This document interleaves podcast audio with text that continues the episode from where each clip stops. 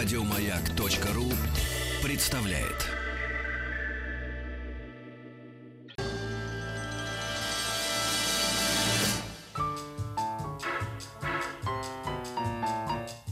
Научно-популярный радиожурнал.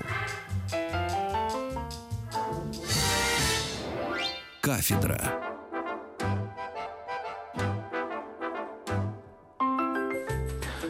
Дорогие друзья, прежде чем открыть э, следующую страницу нашего научно-популярного журнала «Кафедра», я бы хотел спеть дифирамбов несколько. Нет, один дифирамб, но очень большой. Говорят, всякий кулик свое болото хвалит. Вы представляете, болото хвалит. А если это не болото? Так получилось, что исторический факультет, я подчеркиваю, главного вуза страны. Для меня до сих пор главный вуз. Это Московский государственный университет. И мы, как правило, не говорим имени Ломоносова, поскольку он один. Вы знаете, в жизни нашей страны играет гораздо больше значений, чем вы... Гораздо более серьезную роль играет, играет, имеет значение, играет роль, чем вам кажется. Вот, допустим, взять ли радиостанцию «Маяк». Вот я выпускник из ТФАКа. Напротив кабинет э, хорошо вам известного и глубоко уважаемого Николая Карловича Сванидзе, выпускника из ТФАКа. Так получилось, это не специально. Мы сегодня разговаривали с Маратом Куриевым о наполеонских войнах. Он выпускник из ТФАКа. Мало того, он однокурсник нынешнего декана исторического факультета. Это я не просто так. Мы сегодня будем говорить об истории Великой империи XIX века. И вы поймете, почему я пел дифирамбы из ТФАКу. Изобретение велосипеда и наполеоновские войны. Рождение импрессионизма и появление фотографии. Восстание декабристов и манифест коммунистической партии. Все это – Великий девятнадцатый. Дорогие друзья, э, для меня честь э, представить доктора исторических наук, доцента исторического факультета Московского государственного университета Екатерину Цымбаеву. Здравствуйте, Екатерина. Здравствуйте. Я постоянно забываю, на вы, на ты, вот как вот как угодно. Или по старинке, или по-новому, или в окружении студентов вообще, как уже Аксакалы седые. Ну, как вам будет приятно? Это я-то седу, я седу Нет, я себе. Так получилось, что мы закончили исторический факультет в один и тот же год. То есть мы однокурсники. Это вот у нас так не специально получается. Так вот сегодня просто истфакт царствует. Кто был по национальности и кому молился русский люд в XIX веке? Ну, чтобы немножко оживить национальный, конфессиональный состав населения России XIX века. Э, с позволения я вот для затравки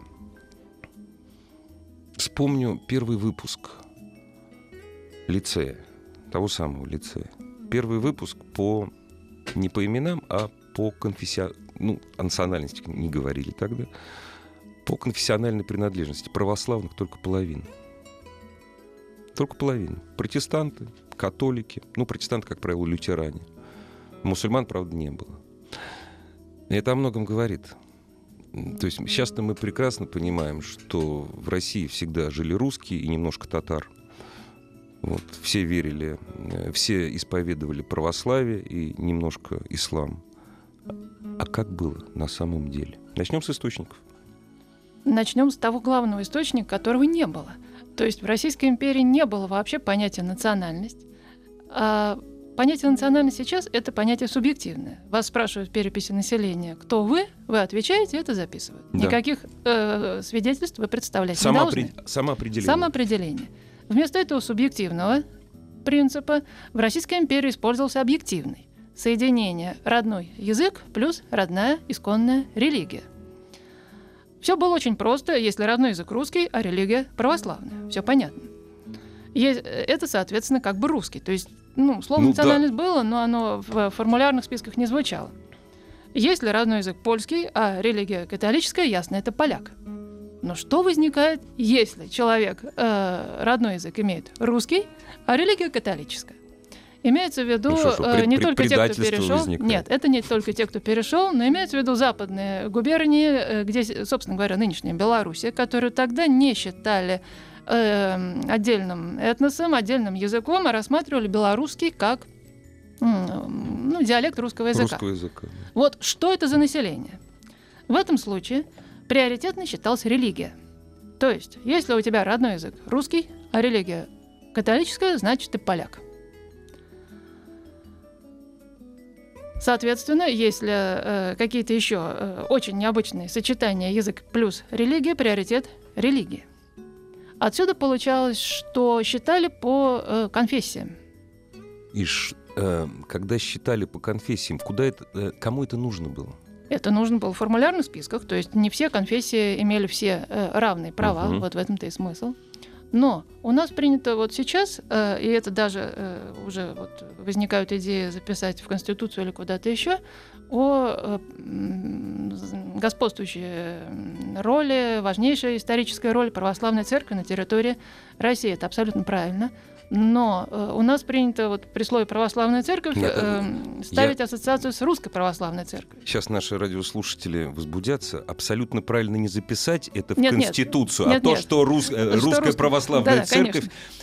создавала государство. Вот, разумеется. вот это правильно. Разумеется, я не про Конституцию, Да. конечно. Мы в XIX веке. Э, я говорю о том, что эм, тогда э, на территории Российской империи православие это вообще православие. Государственная религия. Я имею в виду Или не русская православная церковь только.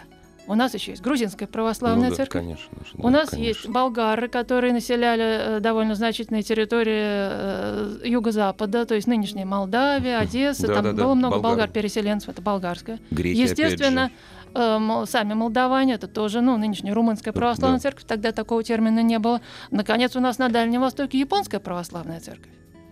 И все это православная церковь. Это э, приравнивалось абсолютно. Это было такое понятие, как вот, э, ну, просто, это единоверцы. То есть человек, который, испове- э, который ходит в храм, э, Любой приход, православный, э, он принадлежит, ну, опять же, здесь натяжка, к титульной нации, грубо. Ну, да, натяжка, конечно. Да, но то есть в общем- э, абсолютно обиходе, да. единые, то есть браки заключаются без всяких сложностей, дети растят абсолютно. Э, православие как таковое, а не именно русская православная церковь. Все Это остальные важно. христиане, безусловно, вот почему я и напоминаю, что все-таки в Российской империи помнили. Ну и нужно было это. А у э, меня сразу вопрос. А отношение э, к армянской церкви? Так, все остальные христиане называются термином инославные. То есть Инославные. армяне были инославные? Инославные, естественно. Это, все католики, естественно, протестанты, для вас, Катерина, естественно. Ну, потому что армянская церковь все-таки не православная церковь, это отдельная церковь. Не может быть. Она возникла даже раньше православных э, Гораздо. церквей, поэтому... э, Итак, это инославные. Они имели уже определенные ограничения в правах. В том числе, например, только православная церковь имела право э, миссионерской деятельности. Мгм. Все остальные э, христианские э, церкви не имели права э, вести миссионерскую деятельность. Прозелитизм э, им был запрещен. Но они были э, допускаемы. Если заключались межконфессиональные браки между православными и инославными, дети обязательно должны были быть православными. Это просто абсолютно было обязательно. Нарушение этого правила это уже э, просто. ну, То есть в 19 веке я не мог, я православный, я не мог уйти в католичество, если я полюбил прекрасную паночку. Да, если вы это делали, Я а такие мои вот э, Ага. любимые друзья, которыми я занимаюсь всю жизнь, русские католики, они вынуждены были эмигрировать. Ну, благо недалеко было. А, ну, нет, э, как недалеко? Ближе, чем Франция или Италия, не получится. Нет, Больше, а- э, а, то это уже это- Российская империя. А, эмигрировать из страны. Ну, конечно. То есть э, переход православного э, человека в любую другую религию – это акт государственной измены. О, как.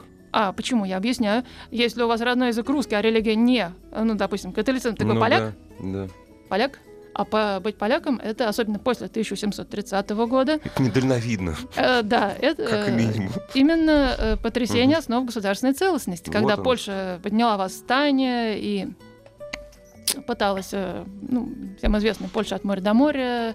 Вот после этого при Николае Первом именно и начались гонения на носителей русского языка и католической религии, если это не исконно. Вот родиться католиком э, Можно, это пожалуйста, можно, да. допускается.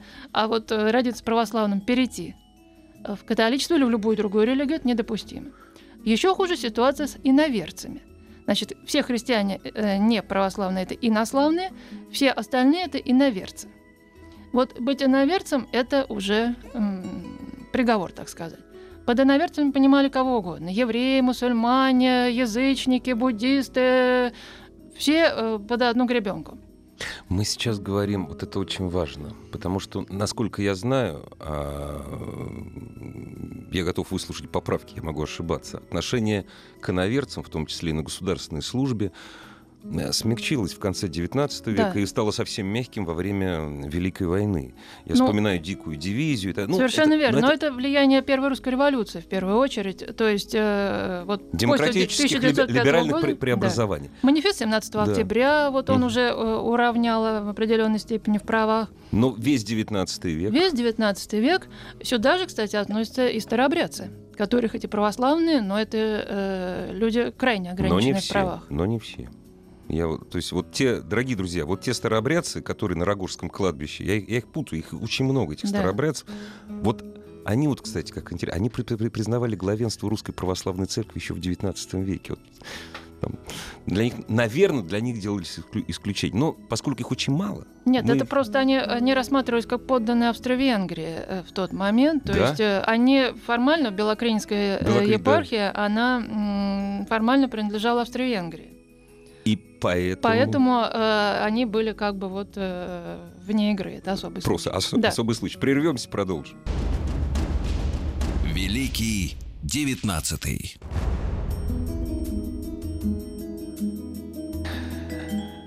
С доктором исторических наук, доцентом исторического факультета МГУ Екатериной Цимбаевой о конфессиональном составе. Мы, конечно, вот с 5 на 10 перескакиваем, э, потому что задача наша, дорогие друзья, заинтересовать. То, что рассказать в течение часа о событии и явлении невозможно. Тем более, если это вот... Такой сложный. Такой действительно сложный, многозначное. Отношения в 19 точнее, люди, которые э, ходили в Малороссии в приходы греко, греко-римской, э, греко-римской церкви. Кто это были? Униаты? Униаты, а... да. Кто это были? Униатов прежде всего после Николая I, собственно, уже не было.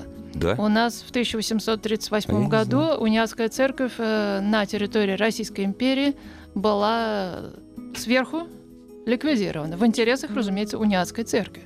Разумеется. А, а, то есть это было сделано по инициативе епископа Семашко, который э, первоначально ставил задачей отделить униатскую церковь от католической ну, в интересах ну, униатской церкви, да. чтобы она уже не испытывала влияния Запада. Это было поддержано Николаем I, но после польского восстания 30 года э, процесс продолжили. То есть отделить-то отделили, но очень хорошо. Что ж, мы будем создавать отдельную униатскую церковь, у нас будет русскую, вообще уни... русскую униатский патриарх да, и так да, далее. Да, да, да. Зачем?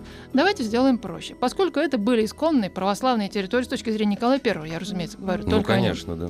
то э, просто актом сверху их перевели православие. И Семашко стал э, православным епископом. Угу. Он это э, принял. Далеко не все униаты приняли. Многие остались э, тайными. Но это было именно тайна. То есть униатство на территории Российской империи было, в общем-то, практически целиком. Запрещено. Ну, запрещено ну, да, и ликвидировано. ликвидировано. А те униаты, которых мы сейчас видим, э, украинские, это уже униаты с территории Австро-Венгрии присоединившийся к угу. территории современной Украины после Первой мировой или там, Второй мировой угу. войны.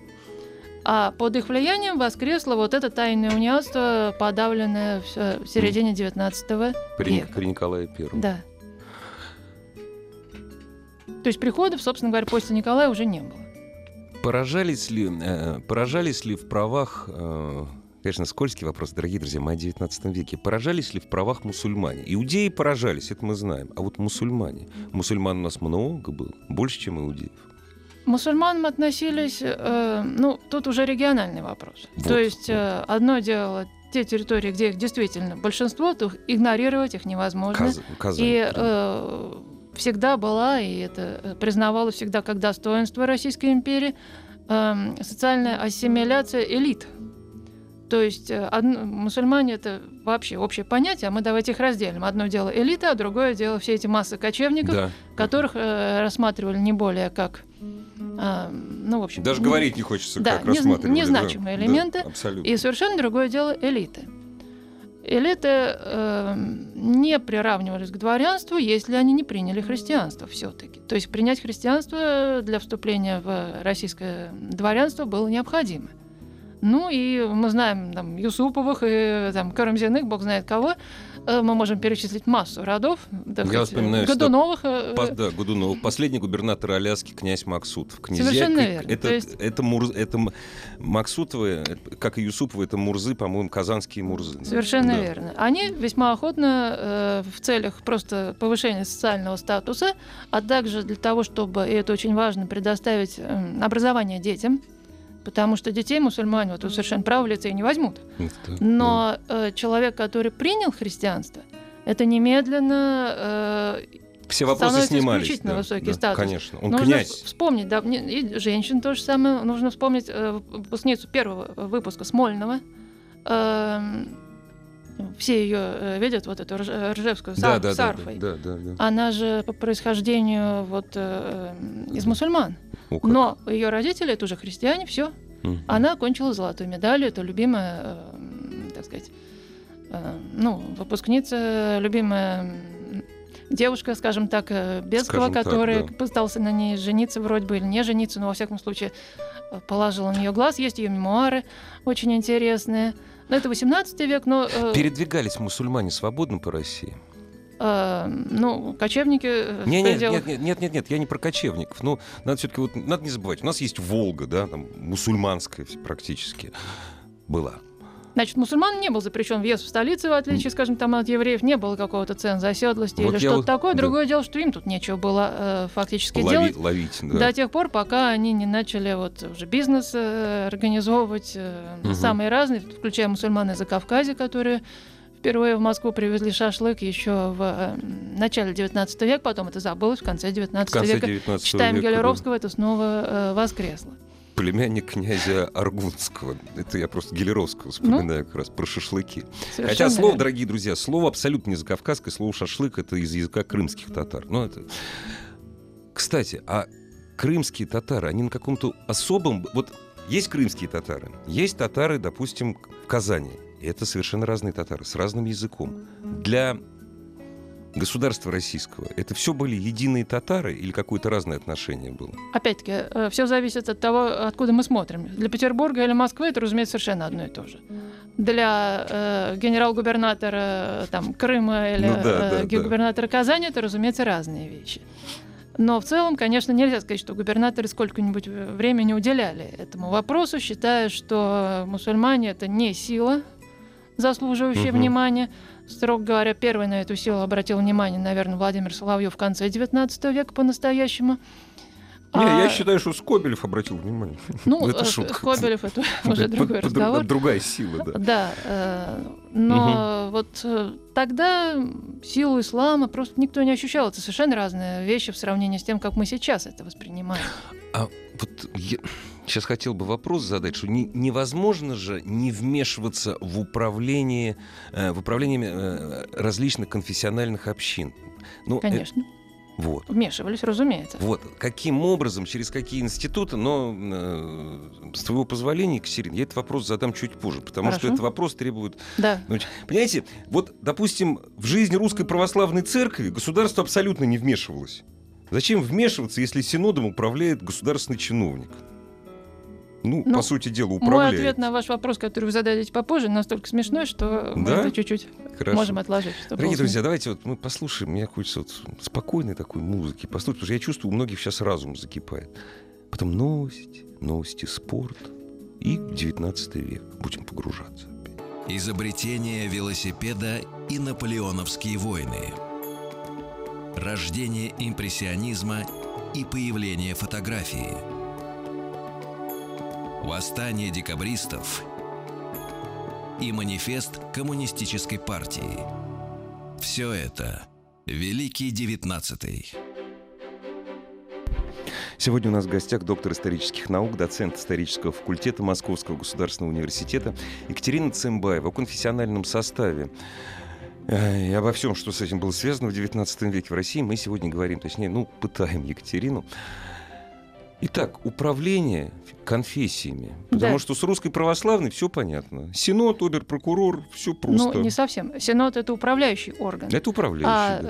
э, вместо патриарха, который был отменен еще Да, при Петре Первом, да, во главе да. Русской Православной Церкви стоит император. Да.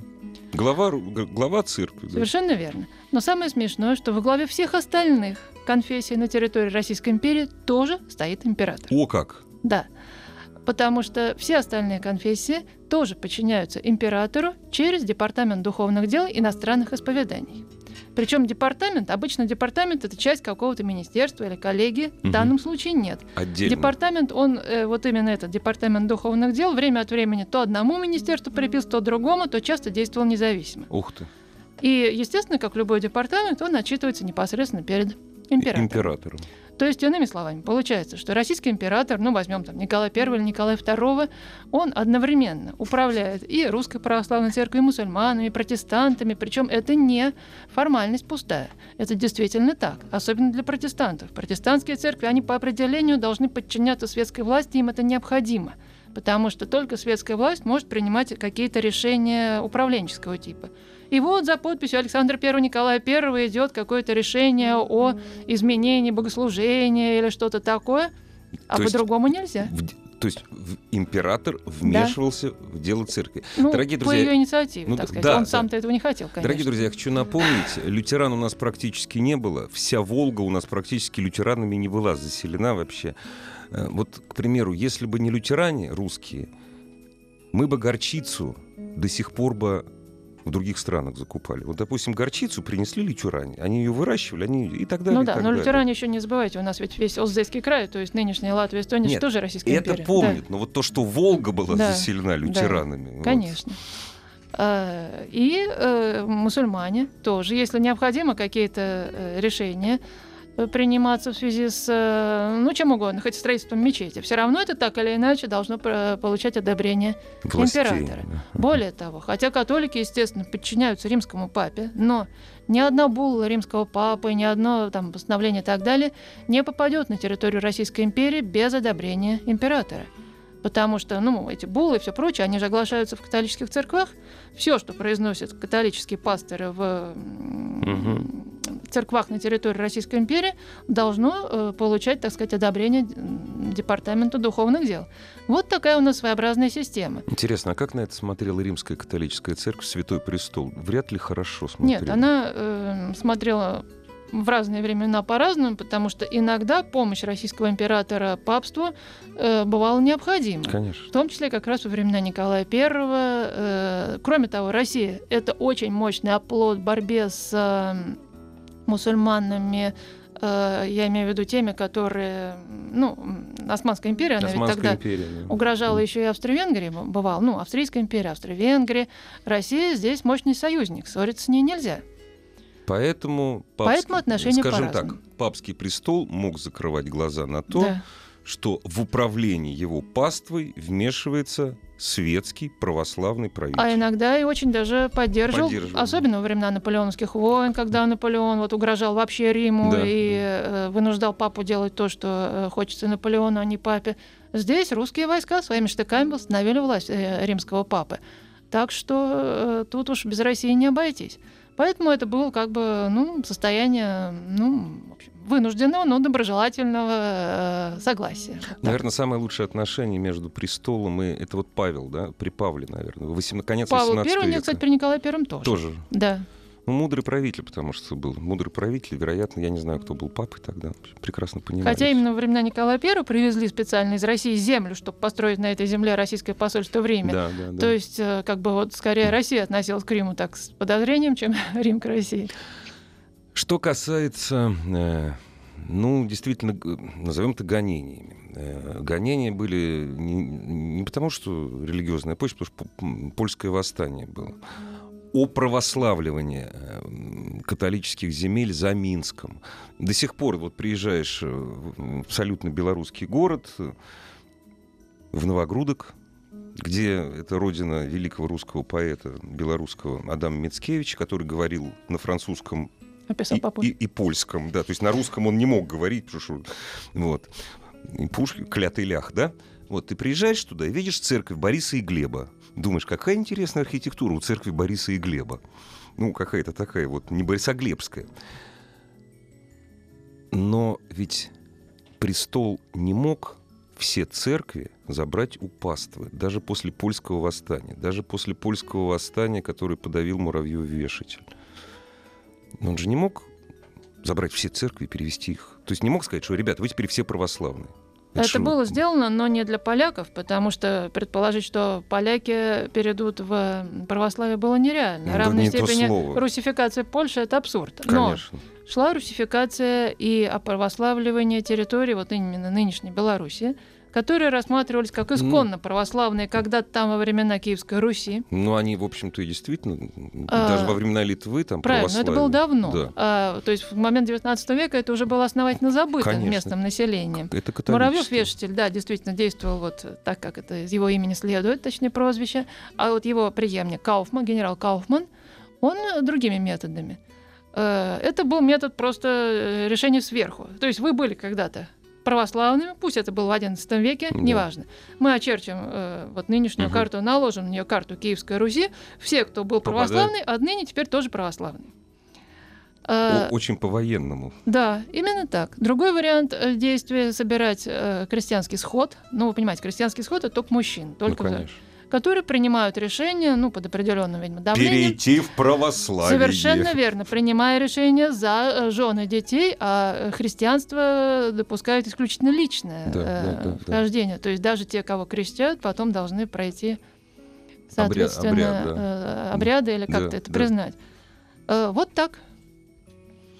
История, И церкви перекрашивали, соответственно, тоже просто чисто вот так внешне. история немножко посмеялась над этим. Это, ну, трагедия и фарс, дорогие друзья. Если вы окажетесь в Вильнюсе и посмотрите на главный храм, разумеется, католический, главный, главный храм Вильнюса, вы немало удивитесь архитектуре этого храма. Вы увидите, почему он так похож на императорскую абсолютно византийскую православную корону. Ну, почитайте историю, что это был за храм, кем и кем он был построен в самом центре древнего, э, ну, опять же, тоже очень забавно, еврейского города. Вильнюс когда-то был абсолютно еврейский город.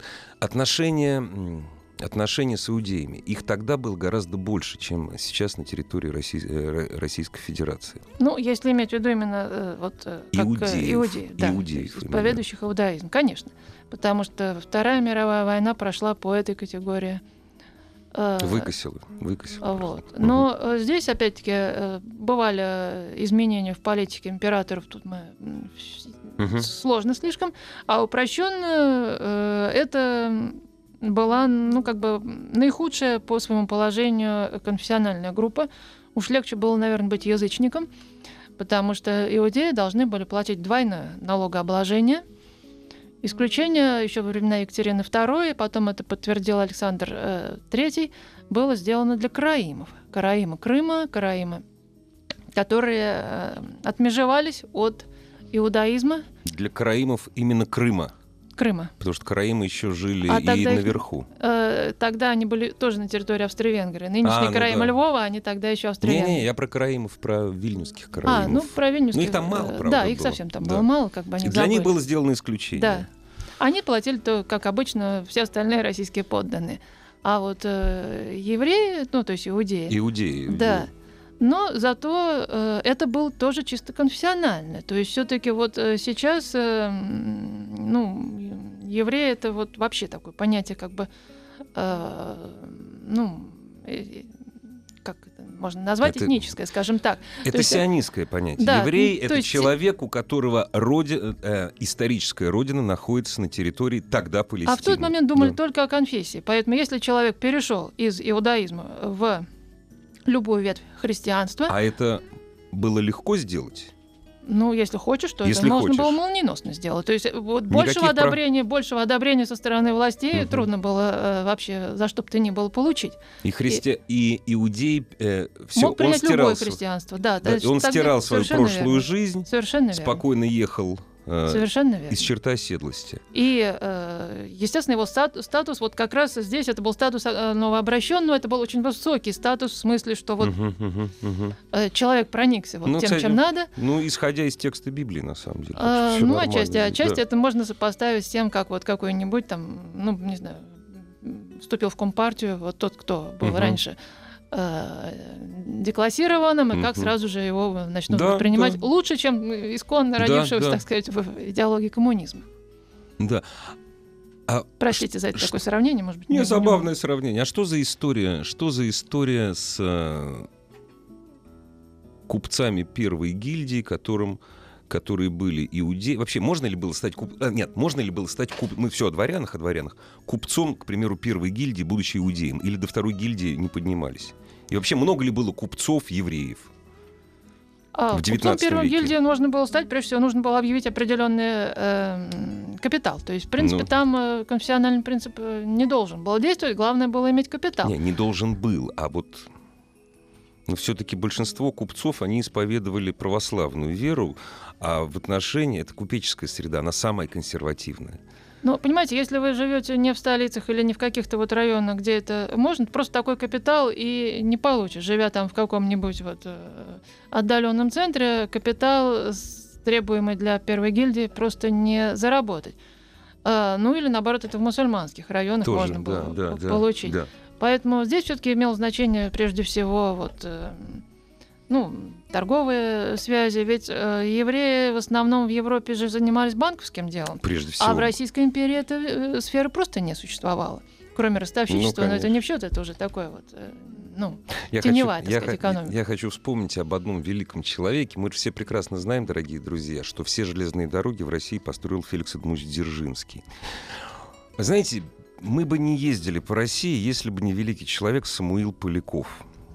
Но Самуил Поляков для того, чтобы стать великим строителем железных дорог, концессионером, он, при, если не ошибаюсь, он же был, он принял христианство, да? Вот, о нем еще Гелеровский пишет. Ну что, охота вам, охота вам язык ломать. Самуил, Самуил Абрамович, по-моему, я не помню, ну, к примеру, Самуил Абрамович, зовите меня просто ваше превосходительство. Великий девятнадцатый.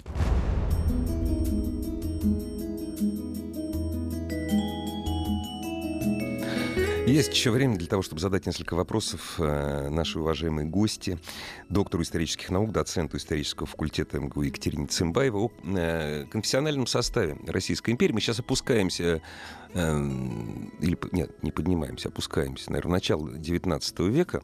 Опять же, возвращаемся к списку лицеистов.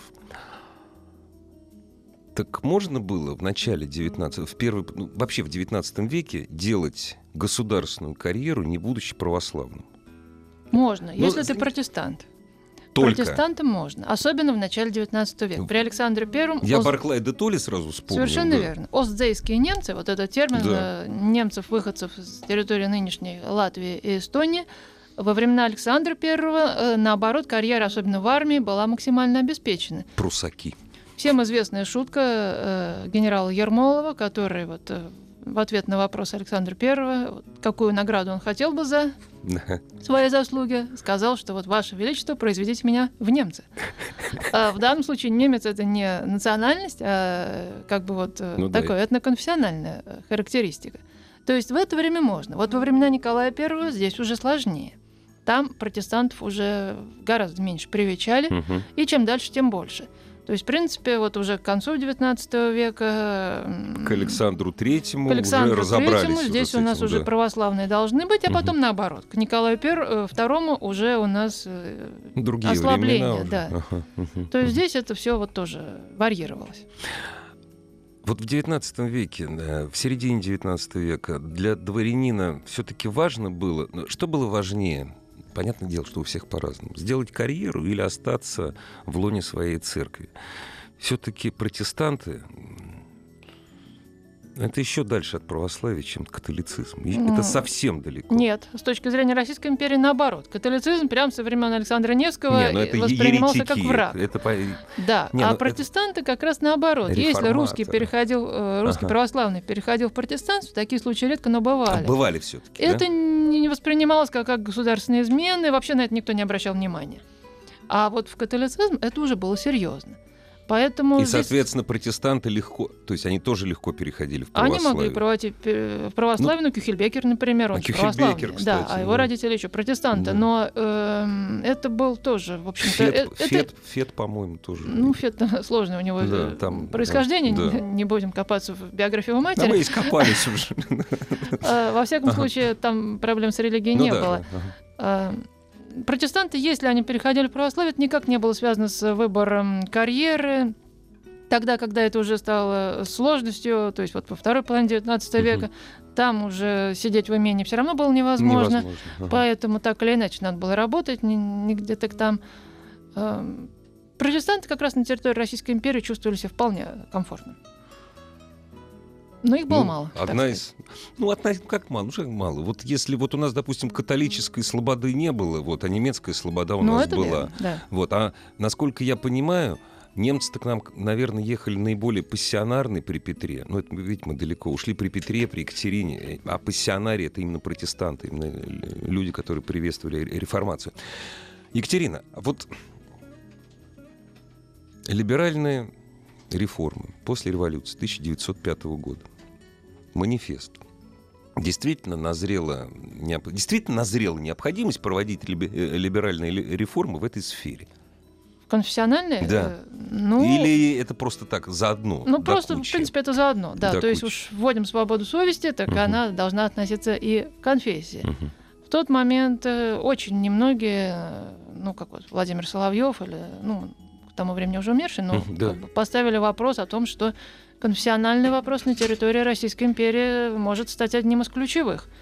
И вот эту вот угрозу с Востока, которую Владимир Соловьев видел, он видел именно да. через конфессиональный э, фактор. Власти этого не замечали до конца.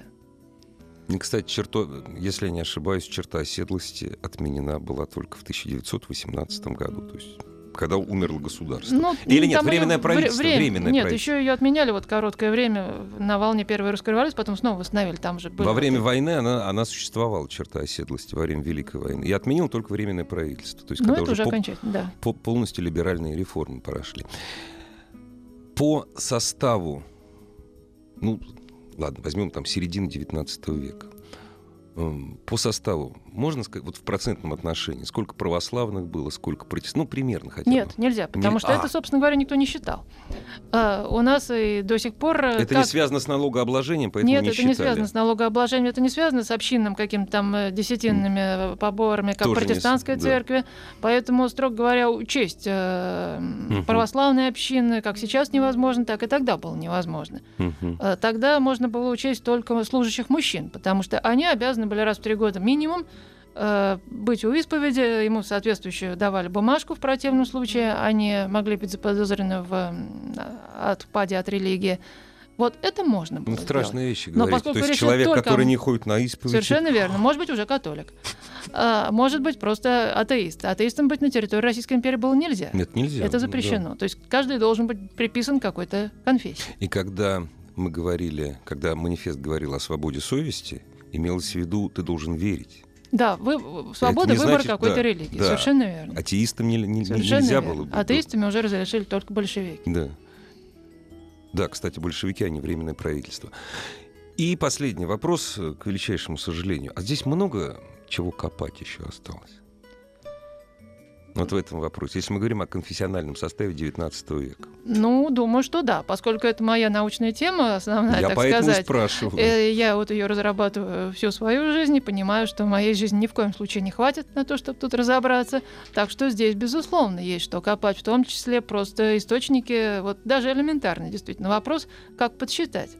Э, это уже такие массовые источники, которые надо выкапывать из такой глубины. Тут, собственно говоря, вот все население нашей э, России, всех моих радиослушателей, попросить э, делать то, что предлагают делать сейчас на Западе. Копай, где стоишь. Это лозунг современной исторической науки мира. Копай, То есть, где стоишь. Да? в своей деревне, в своем городе, в своем нас... э, вузе, где угодно. Ищите источники собирайте их, э, публикуйте, а потом это будет достояние всей исторической науки. Потому что если ты не знаешь о том, что было вчера, завтра у тебя, дорогие друзья, не бойтесь, но я так считаю, завтра у тебя вообще не наступит. Огромное спасибо. Огромное спасибо. спасибо. У нас в гостях была Екатерина Цымбаева, доктор исторических наук, доцент исторического факультета Московского государственного университета. Я прощаюсь до завтра. Еще больше подкастов на радиомаяк.ру